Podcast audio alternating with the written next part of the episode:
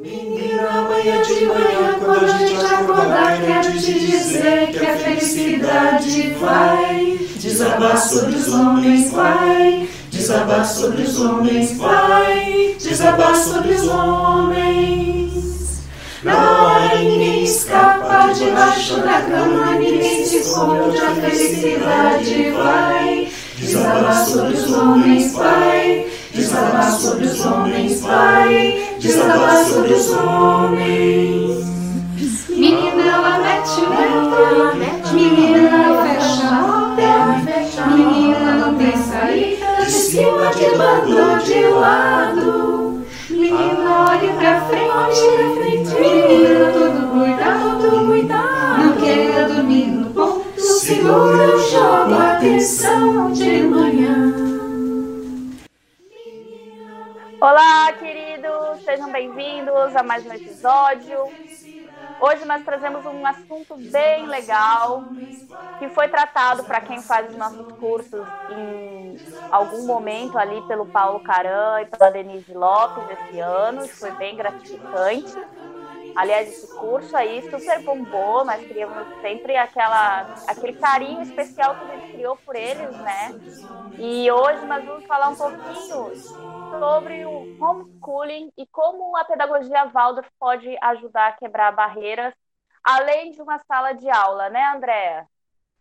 É isso aí. Hoje a gente está com três pessoas ilustres, três mulheres guerreiras aí que estão encarando esse, essa experiência do homeschooling.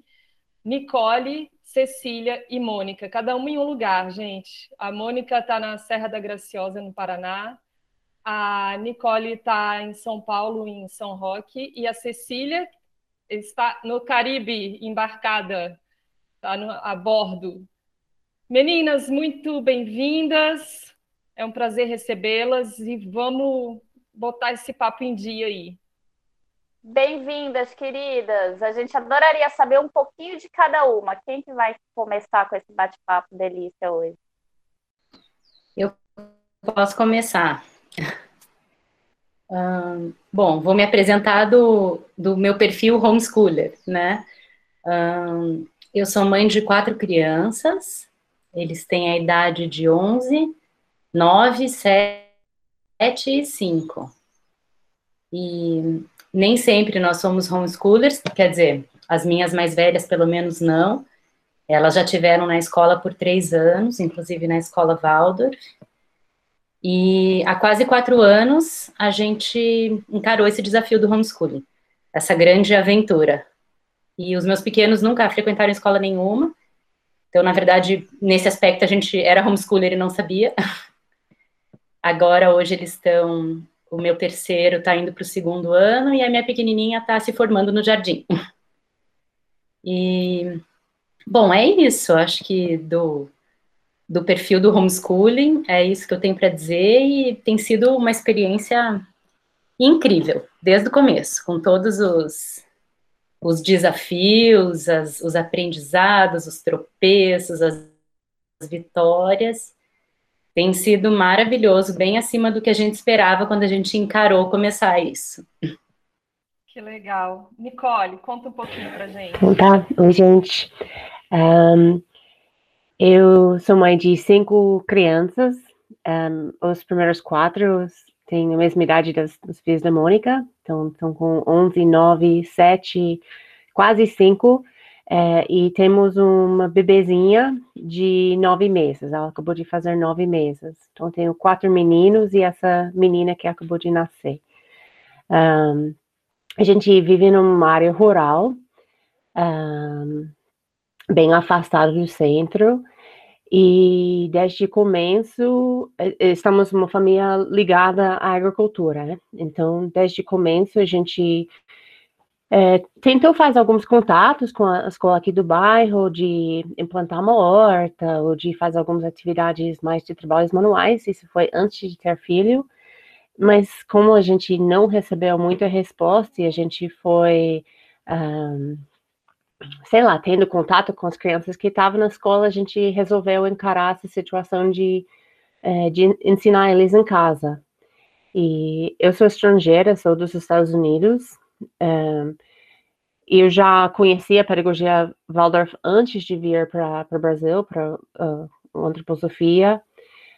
Um, e desde que nosso primeiro nasceu, a gente tem uma conexão com Monte Azul, com, com a Casa Ângela, que é uma casa de parto. É, eles ajudaram, elas ajudaram a gente ter os partos aqui em casa. Então a gente tem essa, essa ligação é, desde que as crianças nasceram com, com a antroposofia. Então, era, para mim, um, eu sabia que eu queria encarar essa, um, essa filosofia, essa pedagogia para ensinar eles. E como eu sou dos Estados Unidos, eu tive muito ajuda, porque é, tem muito material disponível lá, diferente do que aqui. Então, isso que me ajudou na começar a encarar essa situação lá no começo legal. E Cecília, o que, que você tem aí para trazer para gente? Conta um pouquinho. Oi. Nossa, é uma honra, então, participar com vocês. Quatro filhos, cinco filhos, é, e fazendo homeschooling. Estou é, muito feliz de estar aqui com vocês. É, a minha história, eu conheci a antroposofia antes de ser mãe, é, e fui me envolvendo com pedagogia Waldorf, e, bom, aí eu acabei. É... Tem um barulhinho só, desculpa. É... Acabei, me mudei para um veleiro antes de ter filho também, num movimento assim, eu tinha 30, 32 anos, e vamos viajar, e aí eu tive meu primeiro filho e único filho, e desde então nós moramos a bordo do veleiro. E esse tema da educação, do homeschooling, sempre as pessoas, ele tinha três meses de saber como era a escola no barco, né? Então, sempre passou, me envolveu muito. Eu fiz a minha formação como professora Waldorf, e nós viajamos um pouco, já fizemos essa viagem para o Caribe também. Uh, e quando o Igor foi para o primeiro ano, eu entrei no maior dilema, justamente por conhecer a pedagogia Waldorf, é, se eu ia seguir com homeschooling, começar o homeschooling, né, é, ou é, ir para uma para terra e para uma cidade. E aí nós fomos para Florianópolis, foi quando eu conheci a Andrea, e disso foi um envolvimento muito frutífero de cinco anos na escola, onde eu também me tornei professora, é, assumi uma turma, e foi um crescimento gigante, que nos possibilitou hoje agora estar tá fazendo homeschooling é, no barco. Então, agora a gente está viajando novamente e estamos fazendo homeschooling fundamentado no currículo VAL. Nossa, três, três experiências diferentes, né? Muito rico para a gente trocar ideia. E, assim, eu queria saber de vocês, minha primeira curiosidade, é, como, como que foi começar isso? Quais foram as dificuldades que vocês tiveram e há quanto tempo vocês estão nesse caminho? Então, o homeschooling a gente começou há dois anos, quando nós decidimos que voltaríamos para o barco e que queríamos viajar um pouquinho mais, né? Foi uma decisão de nós três. É, e eu já, mas eu já vinha me preparando, porque já era um sonho dourado também, e eu imaginava que terminando o oitavo ano a gente ia viajar antes do Igor chegar no ensino médio, né? Que eu já começo a pensar nisso, como que vai ser. Terminando o oitavo é... ano, porque a Cecília levava uma turma e ela levou até o oitavo ano, que é onde a escola Arandu ia, né? Ela só vai até o oitavo ano. Por isso que ela está falando. Uhum. Terminado o oitavo, que era quando ela terminou esse percurso com a turma dela. Isso, obrigada, Andréia. Desculpa. Estou falando com você aí, né, como continuação de conversa, né? É... Enfim, aí nós começamos, eu comecei com o Igor a bordo, o sexto ano, em 2019, que foi o período em que nós subimos a costa do Brasil, e, e esse ano, nós, quando nós viemos para o Caribe, é, foi o ano do sétimo ano. Então, assim, um monte de desafios. E apesar de, desde o primeiro, de quando o Igor nasceu, a gente sempre pensou em como seria um homeschooling a bordo, claro que o realizar é totalmente diferente do planejado, né? E, mas o que para nós foi muito importante e sempre é, é o planejamento mesmo, porque estamos viajando. Então, assim, quando eu saí, fiz meu planejamento do sétimo ano, saí do Brasil em janeiro, já com Becker, tubo de ensaio, as substâncias, porque eu sabia que a gente ia ter a química, né, que é a inauguração da química. Então, esse planejamento é muito importante, porque aqui é muito difícil de encontrar é, as coisas e é tudo muito caro, né? Mas, por fim, nós ficamos presos aqui no Caribe um ano a mais, então agora eu começo a pensar já qual vai ser o oitavo ano. Para nós, o desafio, acho que o fato de ser Fundamental 2, onde as ciências, né, elas entram com bastante é, força e, e é muito lindo o caminho, né, um presente poder fazer, mas que demanda bastante, assim, de preparação, de planejamento, de é, esse foi o nosso maior desafio do ano, fora o Covid. COVID o Covid está para geral, né? Isso aí ninguém escapou. É. E, e para você, Mônica, como, como que é? Qual o maior desafio? Quanto tempo que você começou? Bom, no início, acho que o maior desafio foi desescolarizar. Porque como a gente teve as duas meninas maiores na escola, e nesse período da escola, apesar da gente gostar da escola, e elas também gostavam, assim, nunca tiveram nenhum problema, é, ia tudo bem, mas a gente sempre namorou essa ideia do homeschooling, desde que elas eram menores, é, nos atraía, assim, essa ideia de, um, de uma educação fora de uma instituição, menos dogmática, mais livre, mais direcionada pela própria criança. Então a gente sempre ficou namorando essa ideia e chegou uma hora que a gente resolveu então dar o passo, né? É, esse primeiro ano, eu acho que a gente levou ele quase inteiro desescolarizando, sabe?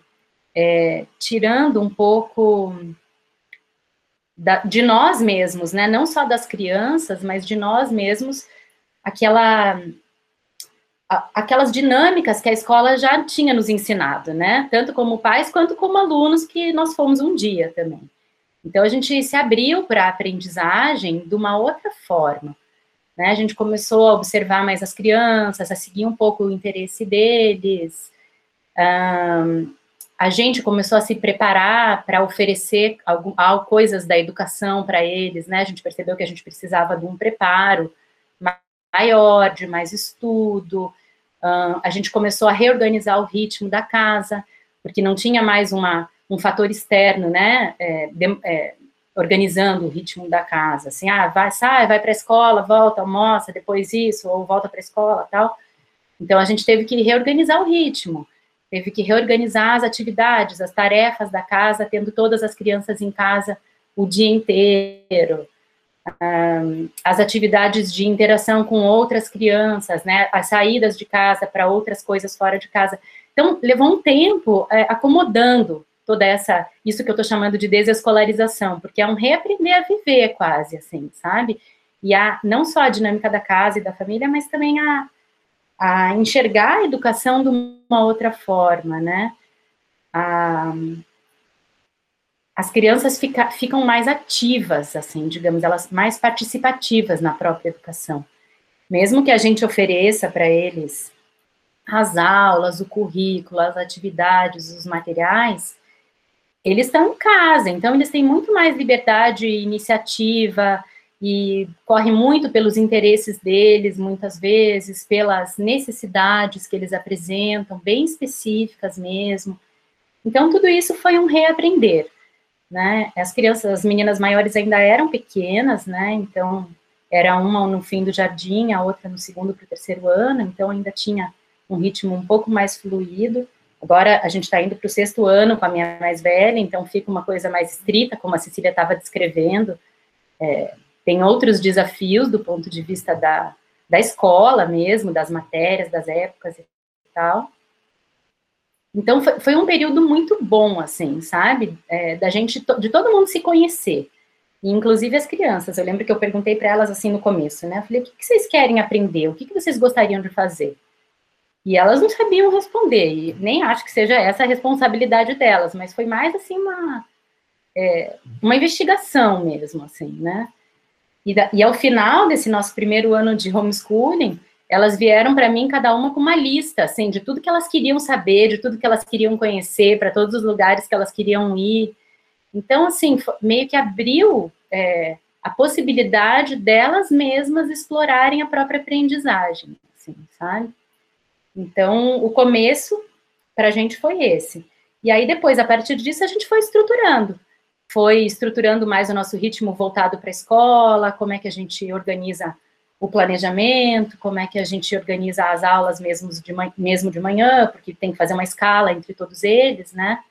Então, é, esse ritmo foi sendo desenhado de uma forma mais precisa, e depois fluiu. E agora é isso, assim, sabe? Já, já não, não, não, não tem mais aquele, aquele viés da escola permeando esse, esse nosso ritmo escolar. É assim, né?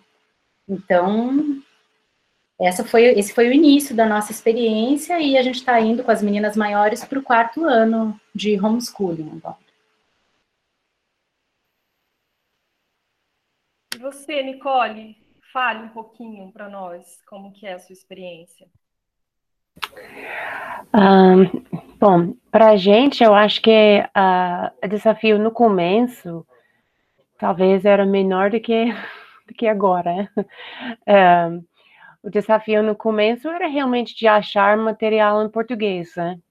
Porque, como eu falei, eu tinha esse acesso à informação em inglês, mas quando você está é, alfabetizando uh, o, as letras, é, é, bem específico a, a língua. É? Então, aquele material, apesar de que me dá um é, me deu um norte para no sentido que eu precisava pesquisar e apresentar informação e tudo estava em inglês então indo atrás das histórias e criando esse material é, em português aqui no Brasil no começo foi o maior desafio é além de, e agora, com, com cinco, é, o desafio realmente de organizar o tempo, é? Porque continue com as tarefas do sítio, a gente mora num sítio, então é, tem as tarefas do sítio, da casa, é, e quando eu comecei com, a, até este ano, a gente não tinha neném é, ao longo dos anos fundamentais, né? Então,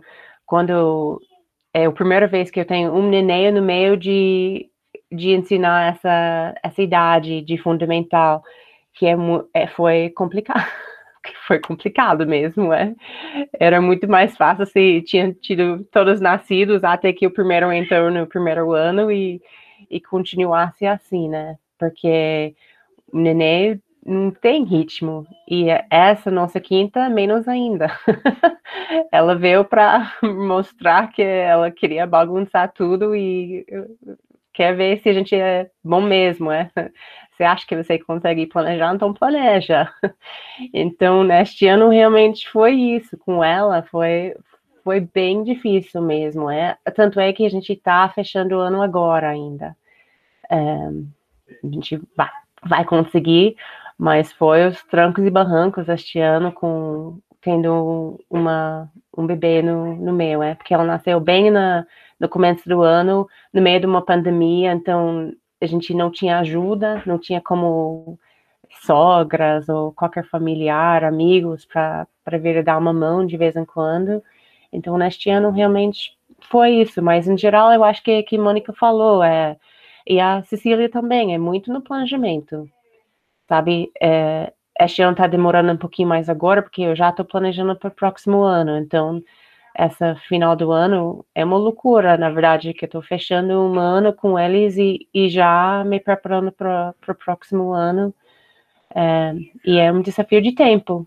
E precisa ser bem prático e, é, sei lá, leve todo dia uma boa.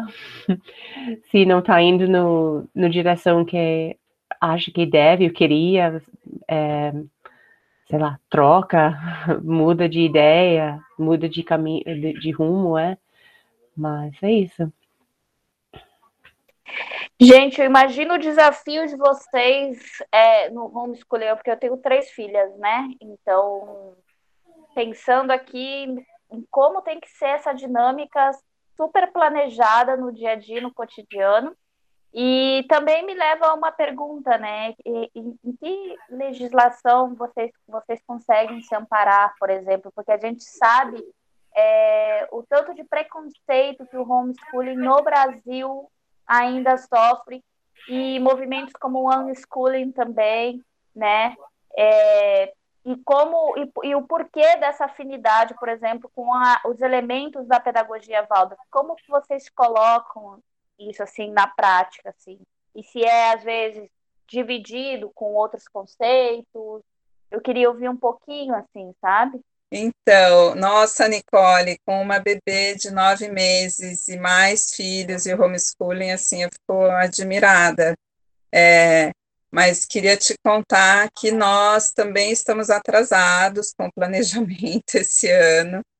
É, eu ainda tenho, vou ter em janeiro, a gente vai ter aula de matemática, porque a gente não conseguiu finalizar.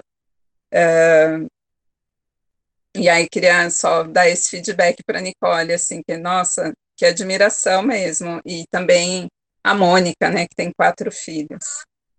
É, essa questão da legislação eu tenho acompanhado à distância no Brasil. Uh, eu tenho um movimento bastante forte é, de homeschooling que já tem muitos anos, mas é claro que com a situação política, quando entrou Bolsonaro, acabou virando uma bandeira também, infelizmente desculpa, mas enfim, não é para fazer colocações políticas, né? Mas o homeschooling é um movimento que tem crescido muito no Brasil. E, na verdade, é, cada caso, como não tem uma regulamentação, na verdade, cada caso é tratado de uma forma. Então, no passado, nós tivemos até um, um, pai em Minas que quase foi preso porque ele queria fazer homeschooling, enfim. E hoje em dia, não. Hoje em dia, se você tiver um bom conselho tutelar, onde você tem uma boa relação, você consegue praticar o homeschooling, né? Pelo menos era assim há um tempo atrás. Nós, no caso, estamos fora do Brasil, né? Então, uh, nós estamos fazendo sem nenhum vínculo com nenhuma instituição, né? É, e quando o Igor, vamos supor que a gente consiga voltar para o Brasil no próximo ano, quando ele for voltar, ele, na verdade, o que acontece, a criança faz uma prova numa escola, se quiser voltar para uma escola, né? Uh, e a escola pode recolocar no ano que, que o aluno se encaixar. E existe uma prova, que é a prova do supletivo, que sempre existiu, hoje chama Enseja, então, se a criança, o aluno chega já, um jovem, né, no nono ano, ele pode fazer essa prova do Enseja, e aí ele recebe um diploma de ensino fundamental. Né? Então, já é assim que acontece, mas infelizmente, com toda essa situação política do país, algumas famílias é, acabaram achando mais dificuldade né, do que tinha sido já no passado. Obrigada, Cecília. Mônica, quer falar? Eu acho que sobre a, sobre a questão da legislação, a Cecília explicou super bem.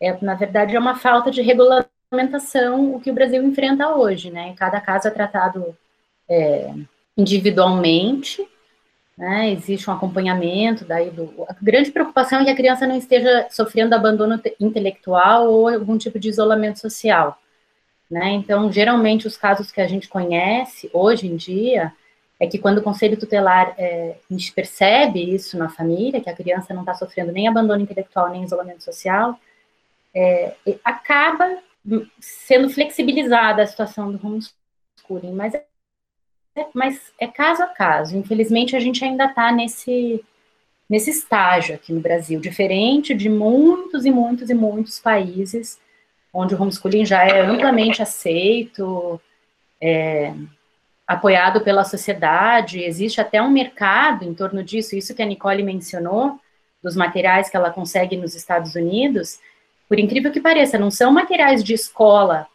que as escolas Waldorf que se consegue nos Estados Unidos, ou qualquer tipo de escola, são materiais para homeschooling.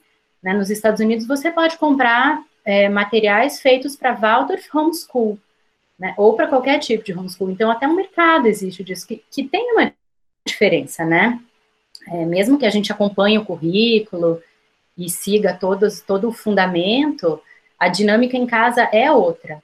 Né? A relação professor-aluno é a relação mãe e filho, então é, muda, os ritmos mudam, então, esses materiais de homeschooling que existem no exterior, eles atendem, inclusive, isso, né? Essa especificidade do currículo voltado para o homeschool.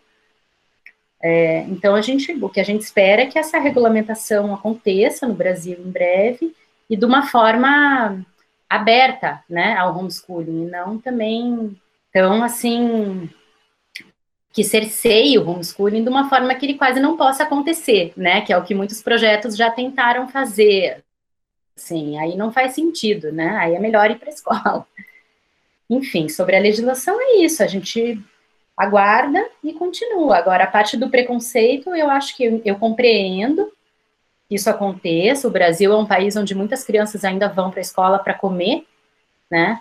Então, a escola tem esse, esse peso na população, assim, importante.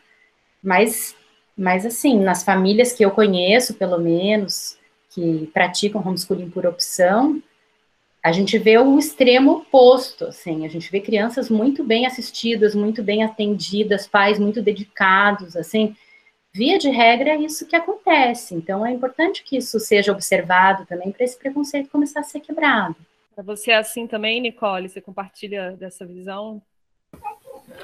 Ah, total, eu acho que a Cecília e a Mônica já colocaram muito bem, é é, é, bem por aí. Eu acho que é, eu, eu entendo também o, a, essa parte que a Mônica falou da preocupação é, das crianças aqui no Brasil, é, que não tem essa vantagem de, de ter famílias que têm a condição de, é, de dar aula em casa.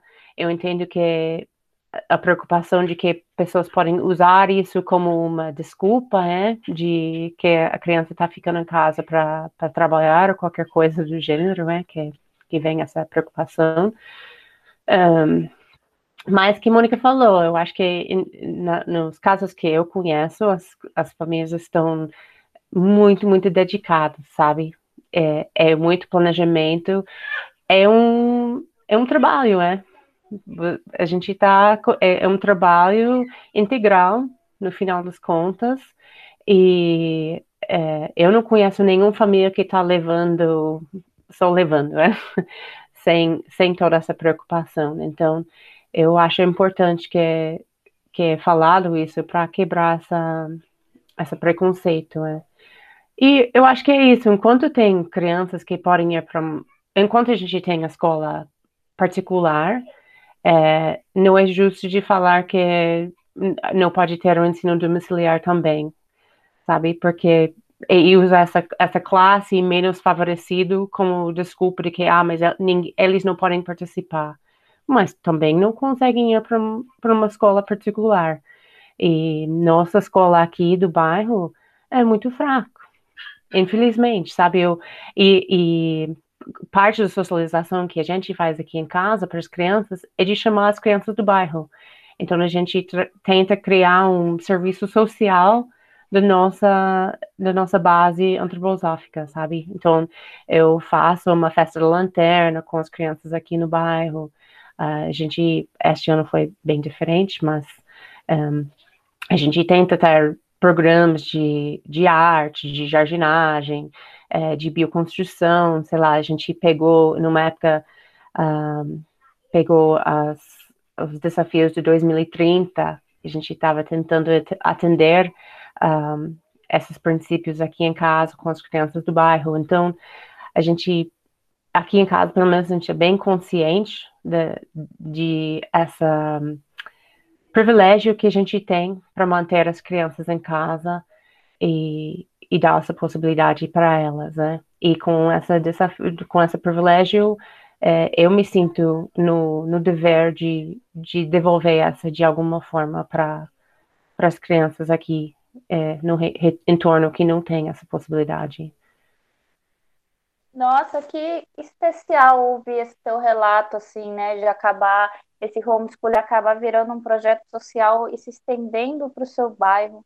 É bem legal isso. E eu ia, inclusive, perguntar para as três, dentro de todas as metodologias educativas que a gente tem, o porquê vocês escolheram trazer esses elementos Waldorf à distância para as crianças de vocês? Ah, o Waldorf, uh, de certa forma, me escolheu. Porque surgiu na minha vida, foi um encontro com a antroposofia mesmo, quando eu uh, é, enfim, no momento de crise, assim, de transformação, de mudança, e eu conheci a pedagogia Waldorf e fiz a formação, a minha primeira formação é em nutrição, e foi realmente um encontro, uh, e depois a maternidade, né, ter um filho, e, e porque a pedagogia Waldorf já é, né, um, sempre é, tem um home na pedagogia Waldorf, porque sem os pais a gente não faz nada, né, no caso, agora nós somos pai e professor, fica bem, é, às vezes mais fácil, às vezes mais difícil, né? O dilema, os dilemas, né? É, mas, é, então, eu sempre soube que quando eu fosse fazer homeschooling, eu, eu queria fazer a pedagogia Waldorf. Minha experiência na escola foi fundamental, porque, de certa forma, foi ali que eu nasci como professora né, mesmo. O que também depois foi um desafio quando a gente começou a fazer a escola no barco, porque eu tinha que, como a Mônica falou, desescolarizar também. Eu tinha comecei com uma carinha bem de sala de aula, até perceber as diferenças, né? E essa posição mãe e, e professora, que também não é, é tudo, né? Quando você está dando aula. E o Igor me ajuda muito, né? Ele fala, mãe, Né, ele me traz muita luz assim para a gente ir fazendo as mudanças né, do, do caminho. Mas uh, a pedagogia Waldorf ela tem algumas vantagens bem, uh, bem claras assim. Uh, isso, o fundamento dela na por idade, né, por ano escolar, por idade da criança, e todo o conhecimento da antropologia, né, das fases de desenvolvimento da criança, funda e com esse currículo que é como se fosse o esqueleto, né? Para mim me dá um norte. Eu tenho, eu sei o que eu tenho que fazer, qual é esse conteúdo e eu já vivi algumas vezes como o currículo cura, né? A pedagogia Waldorf traz isso, a educação cura, a medicina educa. É, é, e como muitas vezes a gente vê que é um cura no sentido assim, é um bálsamo para a alma daquele jovenzinho, daquela criança, estar em contato com aquele conteúdo ou fazer aquela atividade artística, né? Aqui, assim, é um barco, então tem vários desafios eh, de, de espaço, né? Mas o Fábio, meu marido, dá aula de marcenaria e também trabalhos manuais, e a gente tenta trazer todo esse esse é, as disciplinas tão importantes, né? Mas é isso, o Waldorf para mim é o caminho, mas tem essas vantagens. E também viajando, se eu chegar em uma escola Waldorf e ele for para oitavo ano, sabe, tem um fio condutor, né? É, é uma vantagem também para quem faz homeschooling e viagem né, ou está mudando de lugar? Bom, eu já comentei, né? Nossas filhas maiores estiveram na escola Waldorf, e nesse início foi uma escolha pedagógica. A gente estava buscando uma escola né, que tivesse afinidade com, com, a nossa busca, os nossos ideais, por assim dizer, com relação à educação, e a escola Waldorf atendia, por uma infinidade de razões, né? Mas a gente conhecia, assim, o, as máximas da pedagogia Waldorf, né? Não ainda em profundidade. E a experiência que a gente teve na escola foi super rica, assim, foi de muito. É, foi de muito, assim, muito profunda mesmo. A gente se envolveu muito na escola como pais, né? Assim, a gente foi representante de classe, foi coordenador da mantenedora, foi participava de todas as organizações. Então a gente teve muito envolvido nos projetos da escola e teve a oportunidade de conviver com, outros, com outras famílias, com os professores, e aprender muito com todo mundo, assim. Então, e foi muito bom para as nossas filhas o tempo que elas estiveram lá também.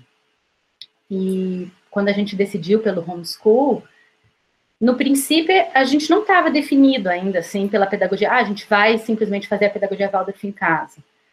Mas aí aconteceu que a gente já estava muito envolvido com a antroposofia, né? É, com todo esse período na escola, a gente acabou aprofundando não só na pedagogia, mas em toda a antroposofia, né? Em todo esse esse universo de conhecimento que o Steiner ofereceu para nós, né?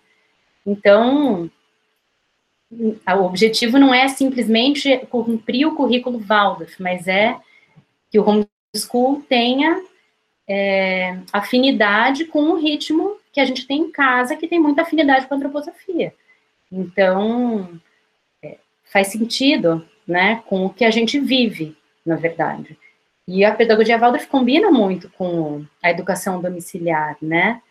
É, ela é a pedagogia do fazer, então, assim, em casa a gente tem muitas oportunidades de exercitar isso na prática, assim, você não cria um ambiente artificial para esse fazer, ele está acontecendo o tempo inteiro, né? Quer dizer, a horta está acontecendo o tempo inteiro, os trabalhos manuais.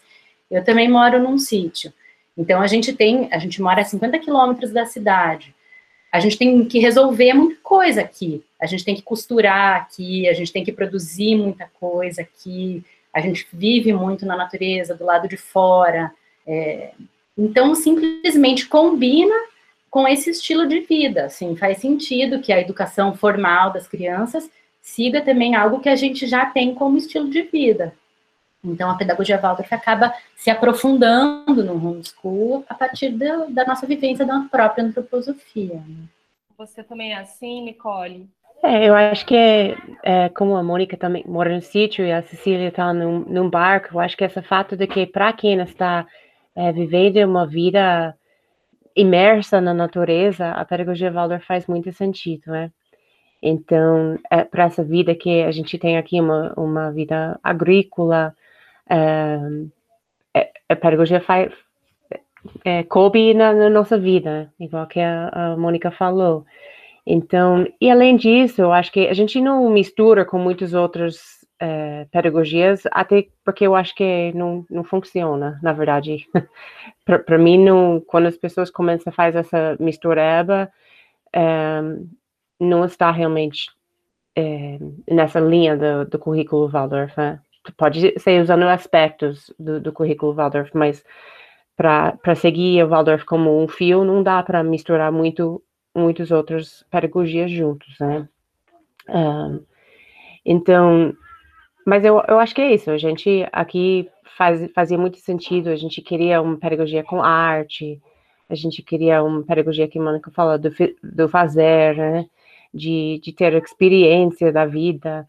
Um, porque eu acho que as crianças vão aqui, por, pelo menos, um, para a escola, eles saem muito cedo da manhã e voltam cansados no final do dia. E essa não dá tempo para ter outras experiências da vida. E a vida é muito rica. Então, aqui as crianças passam muito tempo lá fora e muito tempo bagunçando no final das contas, que é outro desafio, porque eles têm muito tempo e muita liberdade. É?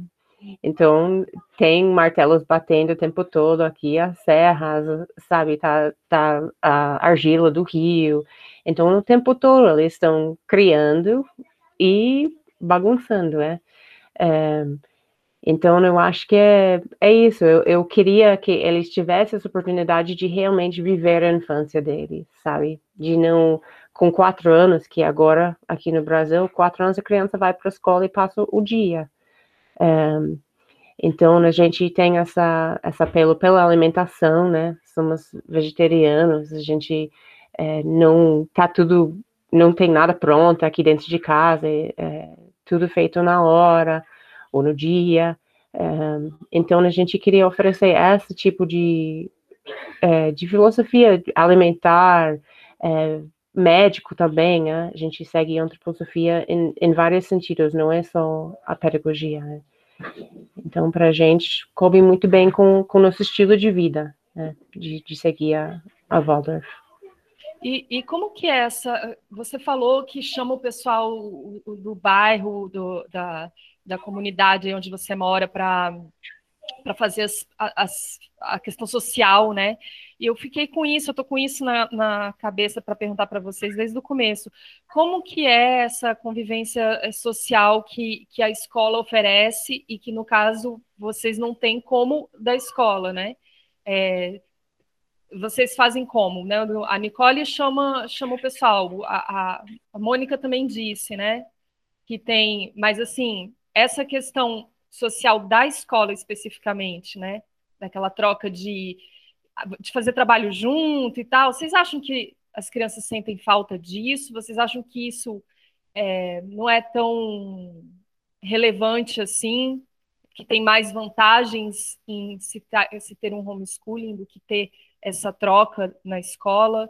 É diferente, né? Não tenha dúvida, assim, que isso é, um, é, uma, é mais uma coisa que é diferente, é uma outra vivência que a criança vai ter dessa vida social né? Não, não, não tem como reproduzir a vida social que a criança tem na escola, e nem é essa a ideia. Mas não significa que é melhor nem pior, significa só que é diferente. Então, assim, falando pelas minhas crianças, né? A gente não está na escola e ainda não está na cidade. Então, tem que, a gente tem que se colocar muito ativo em, promover esses encontros para as crianças, né? Talvez uma criança que, que faça educação domiciliar na cidade tem ainda outras oportunidades que a gente que está numa zona rural não tem. Porém, a gente se colocando ativo frente a isso, né? Promovendo esses encontros, fomentando as amizades, a interação das crianças com diversas crianças, né, de várias idades, com adultos também, quer dizer, que tudo isso faz parte da socialização, né, dessa, dessa construção da vida social. É que eles participem de atividades fora, as minhas a gente vai para a cidade uma vez por semana, ia, né, antes da pandemia, para que elas façam atividade com outras crianças lá fora, é, na cidade. A gente tinha encontros semanais com outras famílias, tem as pessoas que vêm aqui todo fim de semana. Então, tem uma série de, de meios da gente promover essa interação.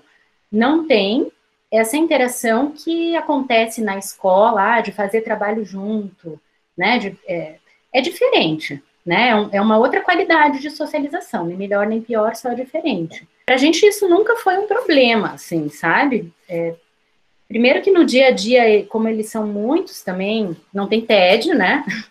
Então, é, sempre tá uma bagunça, uma brincadeira, uma confusão e, né? São várias idades, então tem muito dos pequenos, dos grandes cuidarem dos pequenos.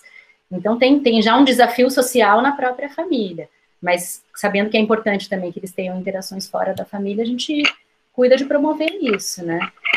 Eu, eu assim, sinceramente, nunca, isso pra gente nunca foi uma barreira, assim, sabe? Eles não terem determinada qualidade de, social, de interação social que tem na escola.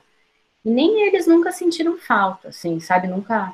Eu achei bacana uma vez que uma, a minha filha maior, fazia um tempo que a gente estava já na educação domiciliar, ela falou, ela tinha brincado com uma amiga, assim, uma conhecida, na verdade, que a gente encontrou no parque, e ela se encontraram, brincaram super bem a tarde inteira, e aí no final ela comentou, ela falou assim, nossa mãe, quando eu ia para a escola, eu achava que a gente só podia ser amigo de quem era do nosso grupo.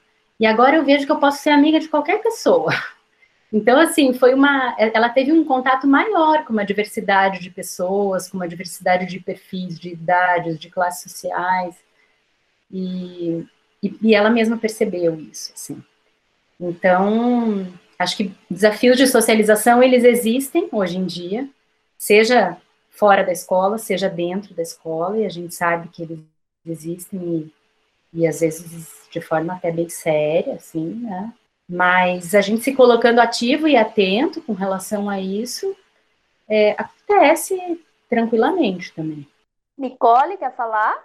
É, eu, eu concordo com a Mônica, essa que ela falou de, é, de aceitar uma diversidade maior de pessoas.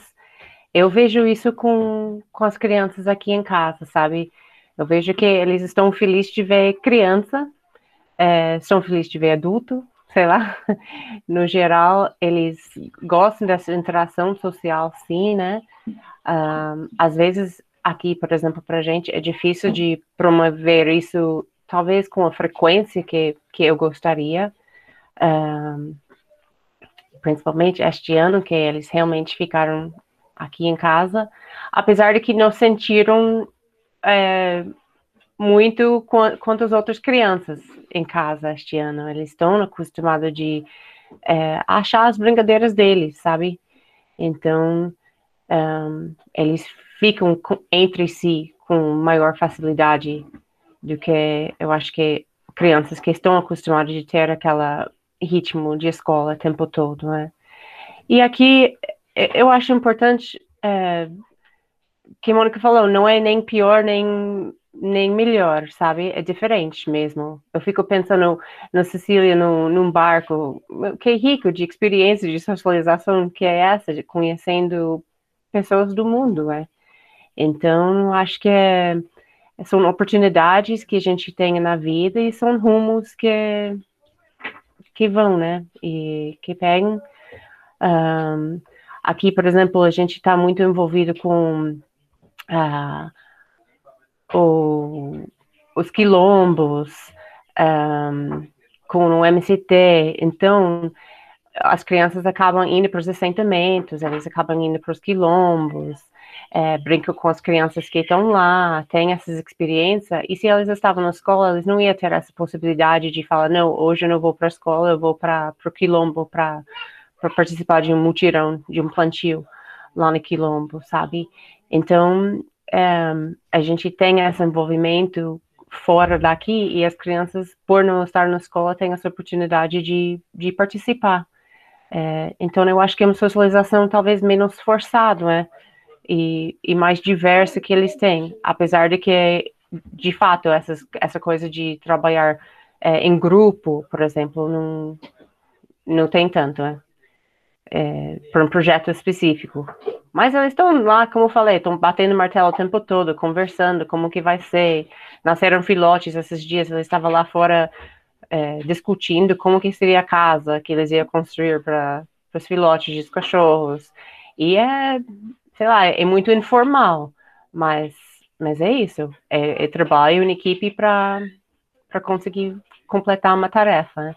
O bom é que vocês duas, né, Mônica e Nicole, já têm o próprio grupo dentro de casa, assim, que é uma galera, né? Já dá para fazer, que nem a Mônica disse, a própria socialização familiar ali. Eu fico. E faz uma baita diferença, né, André, quando tem assim mais de uma criança ou são faixa etária próxima? Então, faz, né, Maria? Eu que te pergunto, porque eu sou eu, eu sou mãe de filha única, então eu não, eu não tenho essa experiência só tenho uma, mas acredito que faça, né? Pelo, pelo que eu vejo, assim, da, das minhas amigas que têm mais filhos. Eu ia até perguntar para vocês, nenhuma de vocês tem. A, a Cecília tem um, um filho pré-adolescente, né? Mas a de vocês, as mais velhas, têm 11, né? É, a minha vai fazer 12 agora, em dezembro, nos próximos dias. Ah, tá, tá, tá começando tá agora uma. É. Uma é, nova fase, é. Eu queria conversar depois, daqui uns três anos, para ver essa. Eu fiquei curiosa, porque a minha tem 15.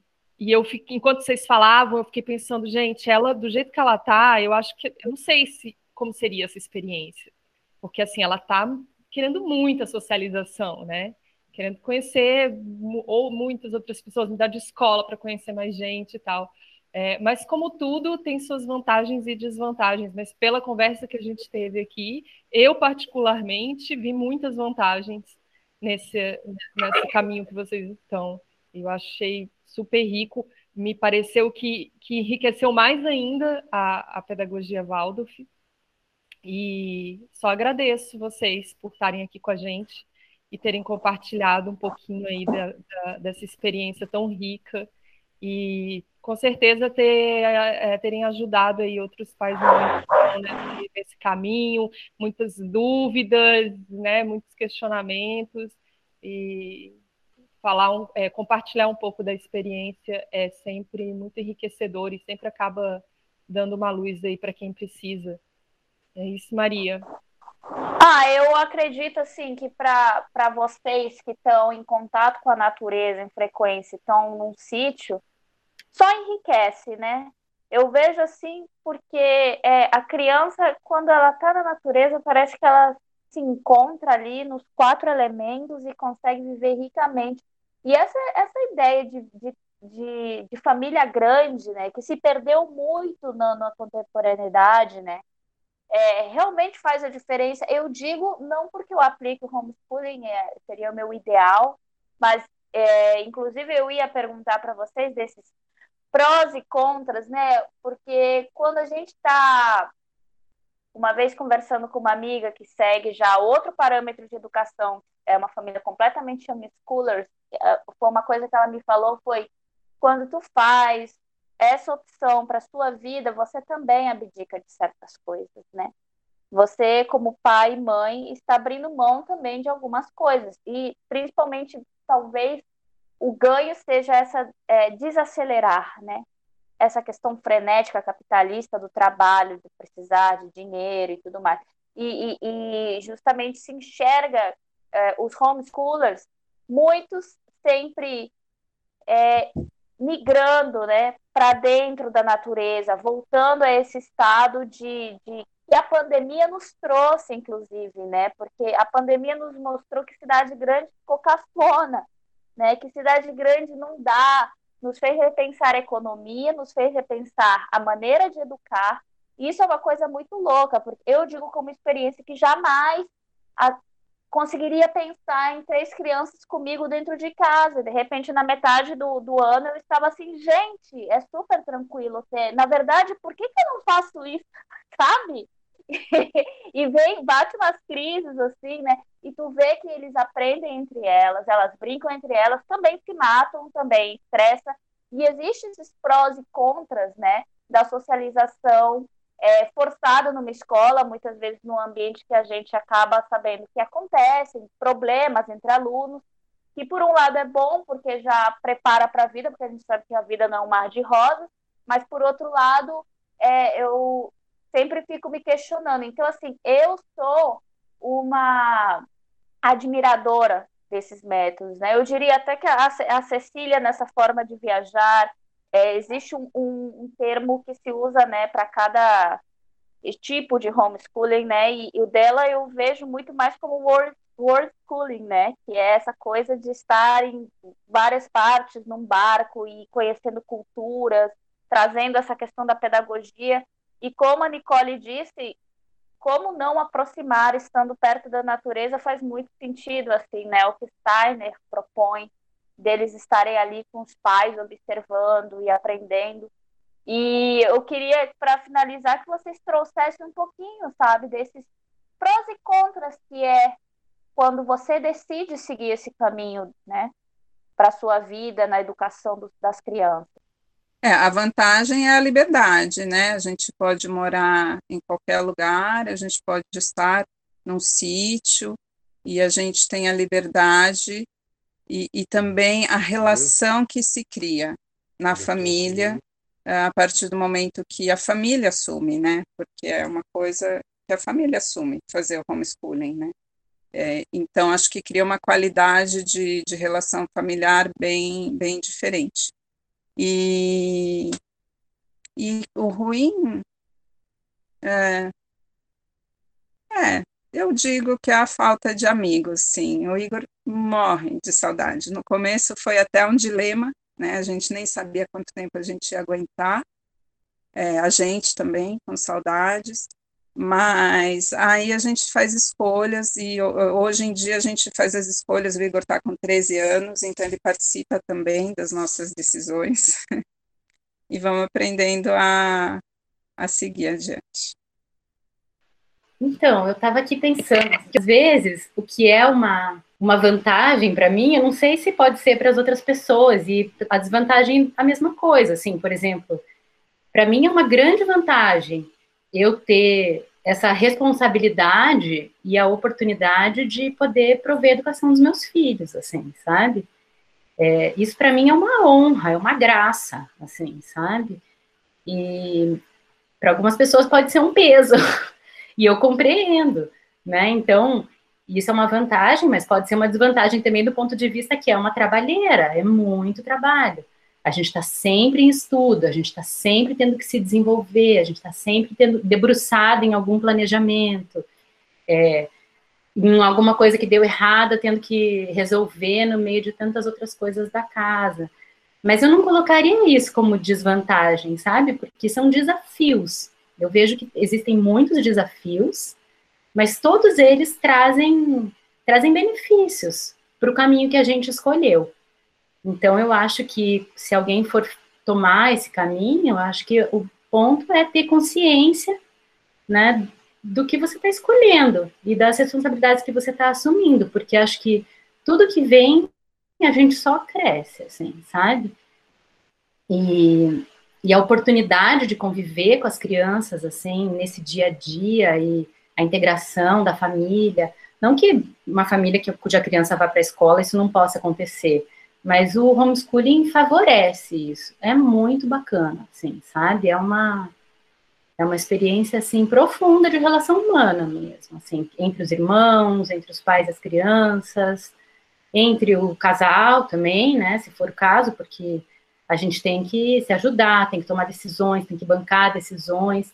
Então, assim, é difícil, demanda, mas a gente, poxa, se sente muito bem, assim, de conseguir fazer isso, assim, sabe? Muito vitorioso, aumenta a autoestima de todo mundo e a gente se sente forte e se sente um grupo para seguir em frente, assim, sabe? Então, não sei, não conseguiria classificar e nada disso entre vantagem e desvantagem, é um caminho.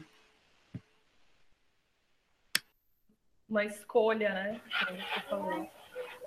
Você Nicole? Ah, eu concordo com a Mônica. Eu acho que é vantagens e desvantagens é, são muito desafios que, que podem, por um lado, podem olhar como uma desvantagem, né? O tempo que precisa para preparar, por exemplo, tantas aulas, né? Que, que são várias deles. Né? Então, é, é muito tempo que, que eu dedico, dedico a isso. Eu estou abrindo mão a fazer outras coisas, né? Porque o tempo que, que eu dedico a isso, sei lá, podia ser envolvendo, desenvolvendo outro outro caminho para mim, né? Mais pessoal, talvez. Um, eu gosto de muitas atividades, então eu vejo que essa é uma dificuldade, porque eu tenho uma lista eterna na cabeça de sei lá, coisa que eu costurar, coisa que eu quero criar, coisa que eu quero, sei lá, um artesanato que eu quero fazer só porque eu quero fazer artesanato, não porque o menino do quinto ano precisa fazer uma meia, o menino do terceiro precisa fazer um, um gorro e o menino primeiro precisa aprender o tricô e tá fazendo, sei lá, o, qualquer projeto que ele tá fazendo. Então, né, por vezes, é, é, tá, eu, me coloco do lado muito, é, para poder dar conta de, de cuidar da, da família, no final das contas, né? Mas é, desvantagem, não sei. É, tudo tem seu tempo também. Eu fico pensando nisso que eu estou aproveitando a infância deles ao máximo, sabe?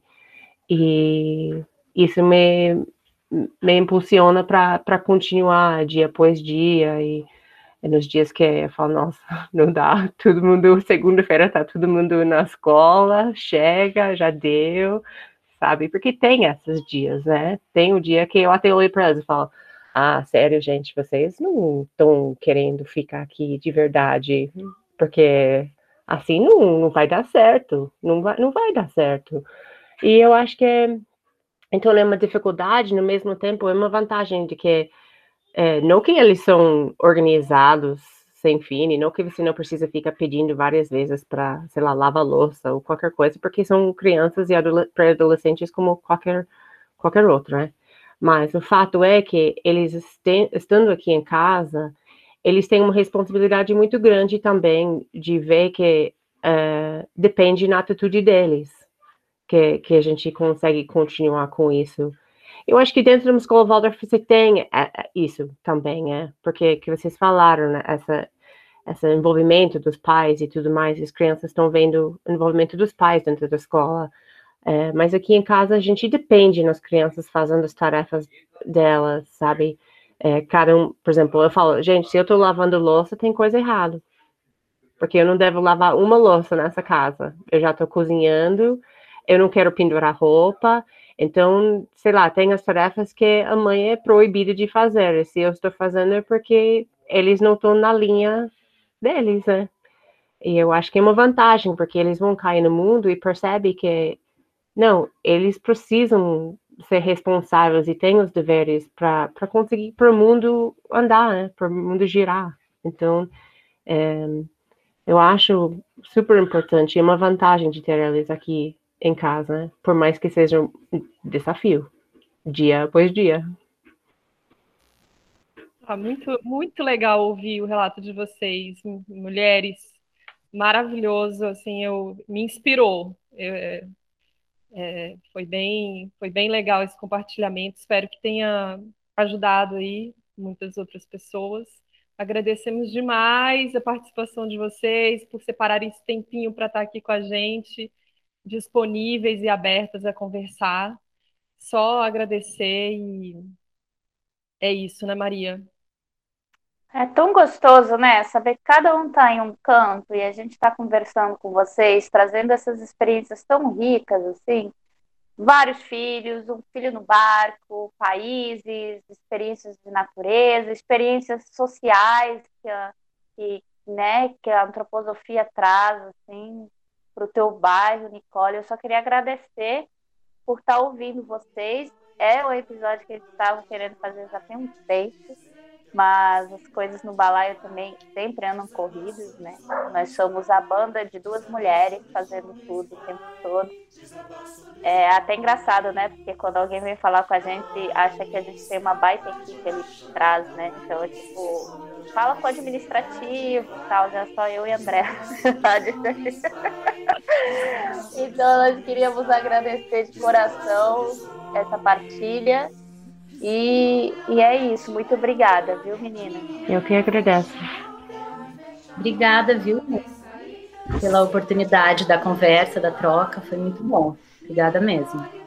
Obrigada também, é um prazer enorme. Eu gostaria de conhecer mais as, as companheiras aqui de conversa. Fiquei bem interessada na história de você. Parabéns. Acabou que teve uma parte aqui no final que a Cecília ficou sem internet e acabou caindo a conexão dela. Quando ela voltou, é, a gente já estava em outro assunto, mas enfim, são coisas que acontecem. E a gente também quer lembrar vocês que é, estamos com o nosso podcast do Me Conta um Conto e ele é feito a partir da contribuição de todo mundo, então a gente espera a contribuição de vocês para criar um grande acervo Tá ficando lindo, muita gente já contribuiu.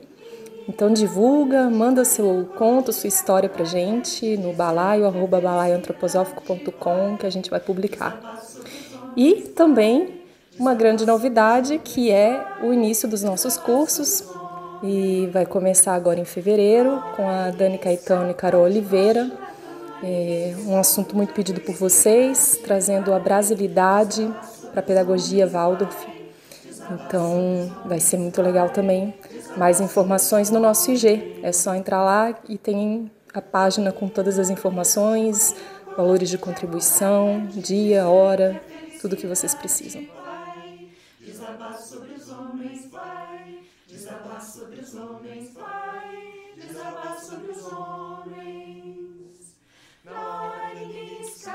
Debaixo da cama, ninguém se esconde da felicidade, vai. Desabar sobre os homens, Pai. Desabar sobre os homens, Pai. Desabar sobre os homens.